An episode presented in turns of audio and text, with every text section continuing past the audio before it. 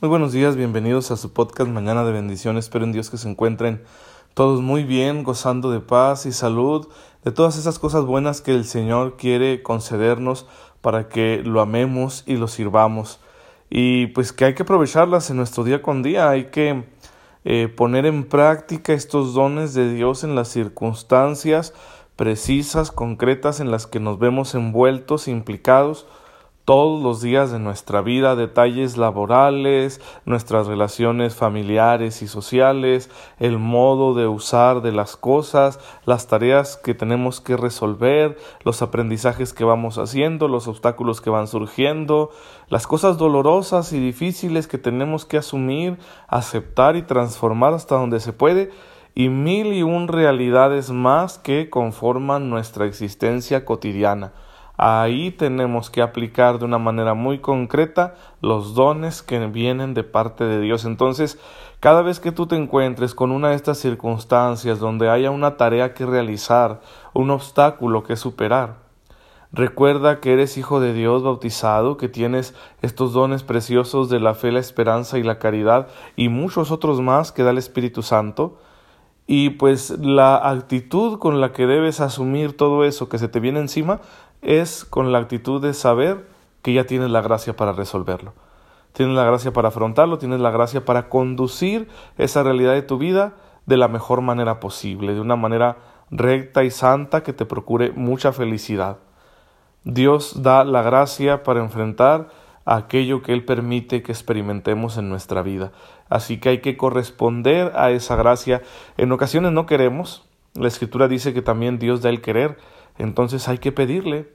Cuando descubras en ti mismo esa resistencia de decir, pues yo sé que tengo la gracia, pero la verdad no me quiero esforzar, no quiero corresponder porque ya me cansé o porque no ando eh, caí en tentación, ¿verdad? Y ya no quiero nada, sí, no quiero exigirme, por lo que fuera. Si te encuentras en esa circunstancia, pues se puede orar todavía y decir, Señor, ayúdame a querer lo que tú quieres. ¿Sí? ¿Qué quiere el Señor? Ahí está su gracia, Él quiere que correspondas esa gracia, que aproveches la gracia para que puedas resolver aquello que tienes eh, presente en tu vida de una forma cristiana. ¿No quieres hacerlo? Pues entonces con mucha humildad decir, Señor, no tengo ganas, no quiero hacerlo, pero aquí estoy, dame el querer, dame la voluntad para aprovechar esta gracia que tú me das. Como en la parábola de los dos hijos, de aquel hombre que tenía dos hijos, le dijo al mayor, hijo, ve al campo, y dijo, sí, sí, voy, claro que sí, papá, pero no fue. Entonces, ¿de qué sirve, verdad, esa, eh, ese trato amoroso al padre si no se obedece? Eso es hipocresía. En cambio, el hijo menor eh, estaba ofuscado y se enojó y dijo, no, no quiero ir. Pero se arrepintió y fue. Y así nosotros muchas veces no queremos hacer las cosas conforme a la gracia de Dios nos resistimos, porque sabemos que actuar conforme a la gracia de Dios supone esfuerzo, supone sacrificio, supone cansancio, supone saber esperar. Y no nos, no nos agrada eso, no nos gusta, nos gustan las salidas fáciles.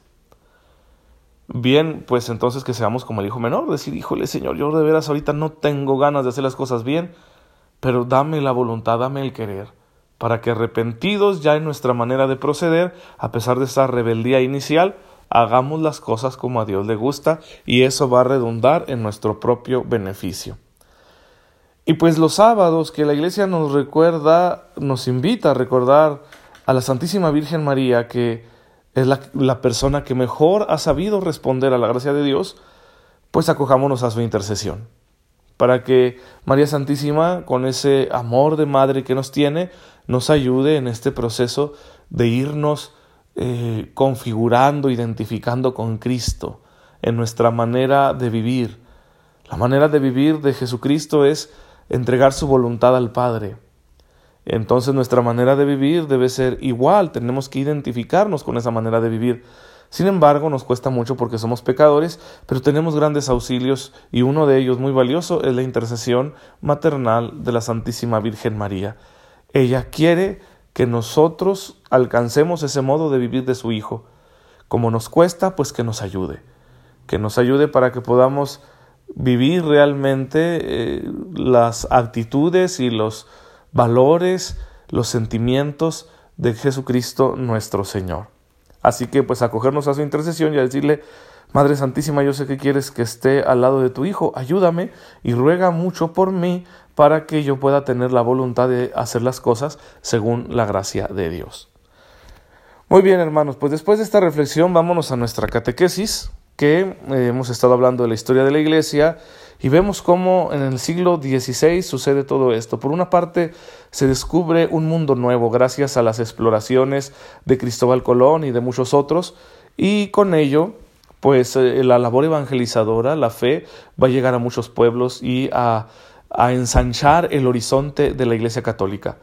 Mientras que en las tierras de vieja evangelización, en Europa, la cristiandad está muy dividida debido a la reforma protestante. Y yo les decía ayer que esta división perdura hasta nuestros días. Hay que orar para que el Señor nos ayude a superarla, porque es un antitestimonio. Eh, y entonces en la realidad principalmente europea, la fe va experimentando una serie de crisis, ahora por lo que se ha llamado el secularismo, la tendencia a secularizar, es decir, a quitar el componente religioso de la vida pública, un fenómeno que se va dando cada vez con más fuerza en Europa. Primero porque los europeos ya no quieren guerras de religión. ¿Sí? No quieren el enfrentamiento entre católicos y protestantes y entonces dicen, ok, Vamos a relativizar estas cosas, lo que importa son las leyes de cada reino. Esto va generando que las naciones europeas sean monarquías cada vez más poderosas y no pocas veces van a tratar de imponer su voluntad a la Iglesia. ¿sí? El papado va perdiendo relevancia y peso político y se convertirá muchas veces en una amenaza para estas naciones fuertes y los reyes van a tratar de tener ahí injerencia, especialmente en el colegio cardenalicio. Los cardenales son los que eligen a los papas y entonces los reyes quieren tener influencia sobre los cardenales para que no vayan a elegir a alguien que no convenga a sus intereses. Va a ser una, una crisis bastante interesante que se va a presentar de manera muy radical en el siglo XVIII. Y también en este siglo, perdón, vendrá, vendrá, vendrá, perdón, perdón, pero no podemos interrumpir la grabación porque luego ya no hay tiempo para grabar. Eh, luego en el mismo siglo XVIII va a venir la ilustración, un proceso donde el hombre trata de emanciparse y de conseguir la autonomía del pensamiento racional libre de influencias teológicas y con ello nace también un proyecto político distinto donde se quiere echar abajo el antiguo régimen para generar naciones más democráticas, plurales, etc. Es, es un intento bien intencionado, vamos a decirlo así. Sin embargo, las cosas no, no están tan claras y cuando la ilustración, los, los fundamentos de este proceso de, de la ilustración eh, se van radicalizando, se van convirtiendo en una ideología, pues van a decantar en un movimiento violento. Esto sucede principalmente en Francia, con la famosa Revolución Francesa y lo que viene después. ¿Sí? La instauración de una nación secularizada que desprestigia y persigue a la religión y que va a generar el terror político. Hay dos episodios relacionados con este proceso en Francia de los que se habla poco. Primero es eh, la cuestión del terror de que a los rivales políticos en esta Francia que trata de convertirse en una democracia y que ha dejado de ser de facto una monarquía, pues eh, al, que es contrario en las ideas políticas se le persigue y se le guillotina. Y uno de los personajes más eh, eh, relevantes en este proceso es Robespierre, que va a, motivar mucho este, esta manera de afrontar la crisis ideológica que vino después de la Revolución Francesa y que él mismo pues, va a ser víctima de, esa política, también va a morir guillotinado. Y un, eh, periodo de la historia de Francia, del que casi no se habla, es eh, la cuestión de la persecución religiosa que se dio en la región de la Vendée. Eh, la Vendée es, es una zona eminentemente católica, rural, y esta gente se resiste a aceptar las decisiones de los revolucionarios. Están dispuestos a vivir con un nuevo régimen político, pero quieren vivir su fe con la misma libertad con que la habían vivido hasta ese entonces. y como se resisten al nuevo proyecto social, pues van a ser perseguidos y masacrados. Se enfrentan militarmente a los revolucionarios, sin embargo, son superados, no consiguen triunfar y bueno, entonces va a haber una especie de purga en esta región de la Bandé donde van a morir muchas personas de una forma muy cruel por oponerse a los así llamados ideales revolucionarios. Entonces son cosas interesantes que luego los libros de historia de, las escuelas públicas no nos cuentan y bueno, hay que, hay que tenerlos en cuenta porque pues entre mejor conozcamos la historia, mejor estaremos en posibilidad de no repetir los mismos errores. Em, estas situaciones se dan en menor grado con otras naciones como en Alemania y en el Imperio Austrohúngaro y mucho menos en España. También esto va a motivar la generación de movimientos emancipadores en las colonias, especialmente eh, de, España, en, lo que actualmente es Latinoamérica, y también en algunas colonias de Francia y de Portugal van a darse estos eh, movimientos independentistas que luego van a cuajar, a consolidarse en el siglo XIX. Y ya hacia finales del siglo XVIII también pues tendremos la independencia de los Estados Unidos. Las trece colonias de Norteamérica se independizan de la corona inglesa y van a generar una nueva nación que se va a convertir poco a poco en una potencia y que bueno, actualmente en nuestros días, ¿qué mayor potencia puede haber que Estados Unidos? Entonces aquí tenemos cómo se van gestando situaciones históricas que, cuyos alcances llegan todavía a nuestros días y la iglesia tiene que ir respondiendo respondiendo afianzando su doctrina, su disciplina, la vida pastoral, etcétera, para que el Evangelio siga siendo vivido, anunciado, aún en medio de esas circunstancias. Y lo que nos vamos a fijar en los siguientes episodios es cómo en estos procesos históricos no deja el Señor de suscitar grandes santos.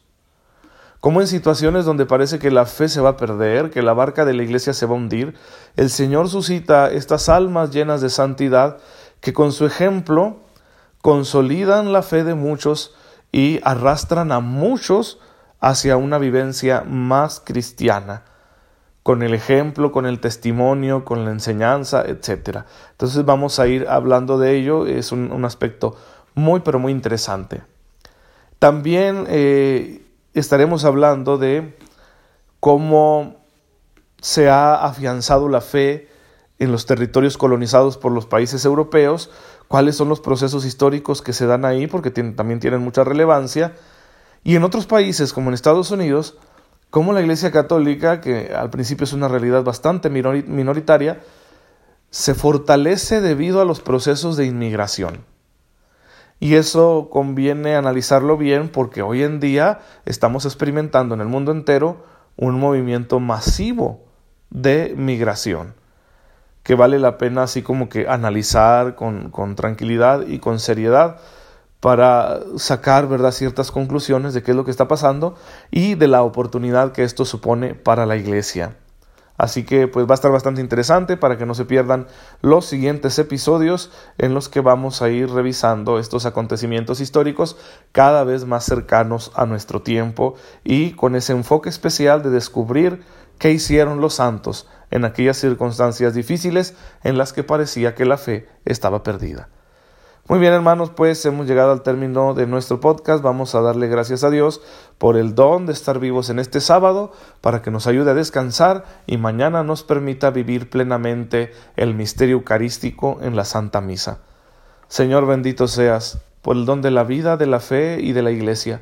Concédenos aprovechar todo lo que nos das para que nuestra vida sea cada vez más santa y para que estemos siempre nutridos con los misterios de la fe, con los sacramentos, de manera que experimentemos cada vez con mayor abundancia los frutos de la redención.